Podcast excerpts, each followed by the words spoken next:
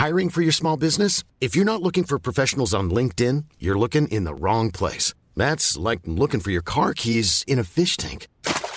LinkedIn helps you hire professionals you can't find anywhere else, even those who aren't actively searching for a new job but might be open to the perfect role. In a given month, over 70% of LinkedIn users don't even visit other leading job sites. So start looking in the right place. With LinkedIn, you can hire professionals like a professional. Post your free job on linkedin.com slash people today.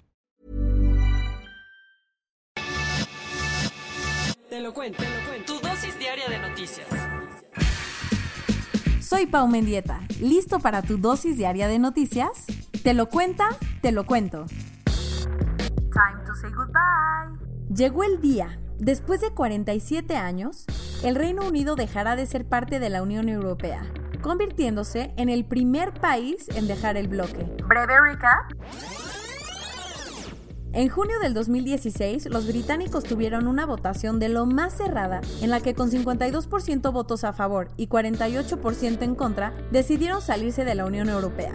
A partir de eso, el gobierno británico empezó un proceso de negociaciones con Bruselas de lo más complicado para irse por las buenas.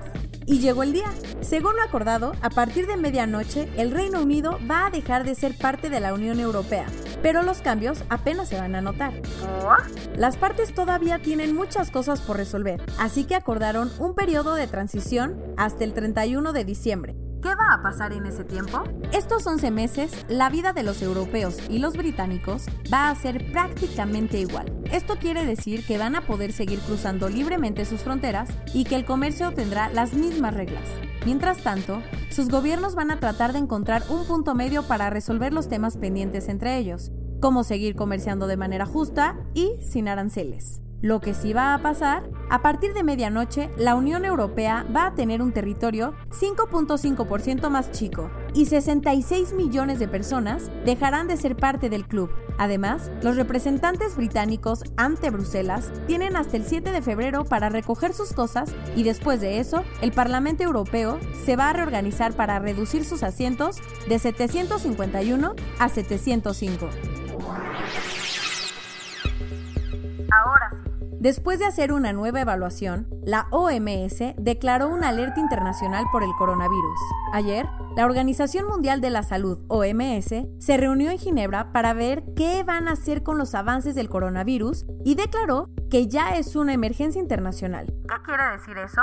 Básicamente, que todos los países de la ONU tienen que trabajar en conjunto para elaborar y aplicar medidas preventivas y planes de contingencia que puedan incluir medidas tan drásticas como cerrar fronteras o restringir el movimiento de bienes o personas. Esta es la sexta vez en la historia que la OMS declara una emergencia internacional y tomó la decisión porque el virus se ha esparcido muy rápido y porque ya hay un caso de transmisión entre humanos fuera de China. Hasta el jueves en la noche, había al menos 7.819 personas infectadas y 170 habían muerto. Lo preocupante es que aunque la mayoría de los casos están en China, el virus ya llegó a 19 países. ¿Algo más? También ayer, Rusia cerró los 4.300 kilómetros de frontera que comparte con China e Italia y prohibió el desembarco de aproximadamente 6.000 pasajeros de un crucero, en donde podría haber una persona infectada. Hasta aquí llegaron. Ayer, las autoridades de Grecia anunciaron que van a construir una barrera flotante para evitar que más migrantes entren a su territorio. ¿Un poco de contexto?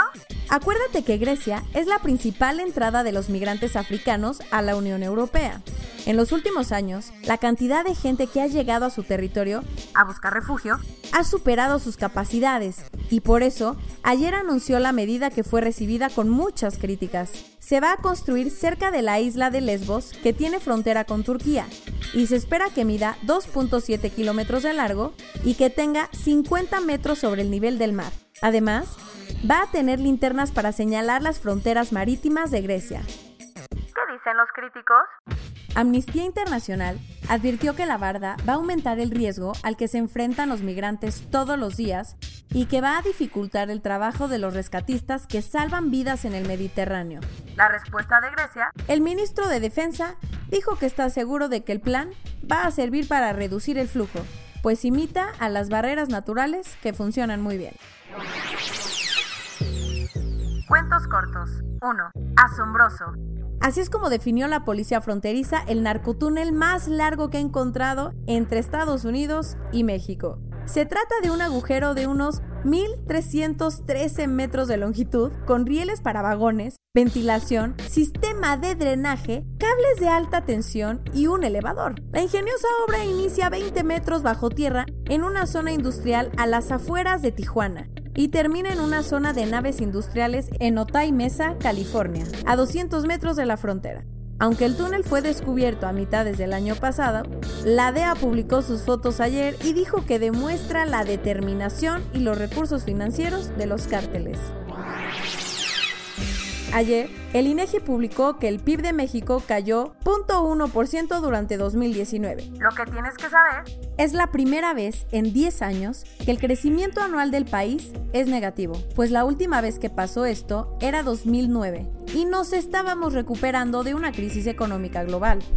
En la mañanera, AMLO dijo que aunque no hay crecimiento, las familias tienen más capacidad de compra y por lo tanto más bienestar. Recuerda que esta semana el gobierno anunció la creación de un gabinete de crecimiento económico encabezado por Alfonso Romo, jefe de la oficina de presidencia. Con esto, se busca que lleguen más inversiones al país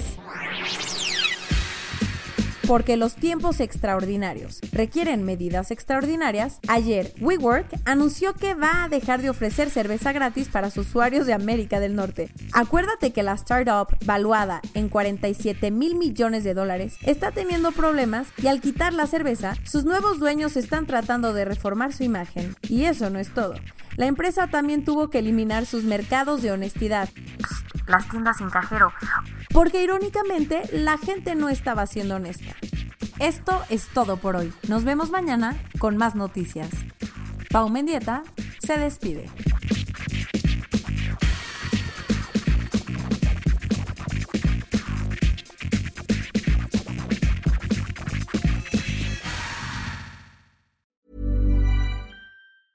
Hey, folks, I'm Mark Marin from the WTF Podcast, and this episode is brought to you by Kleenex Ultra Soft Tissues your ally to help tackle your allergy symptoms this season. I love the change of seasons, but nobody loves pollen and all those other things floating in the air that make you sneeze during this nice weather. Kleenex Ultra Soft tissues are hypoallergenic and allergist approved. So fight back against watery eyes and runny noses without worrying about irritating your skin. For this allergy season, grab Kleenex and face allergies head on.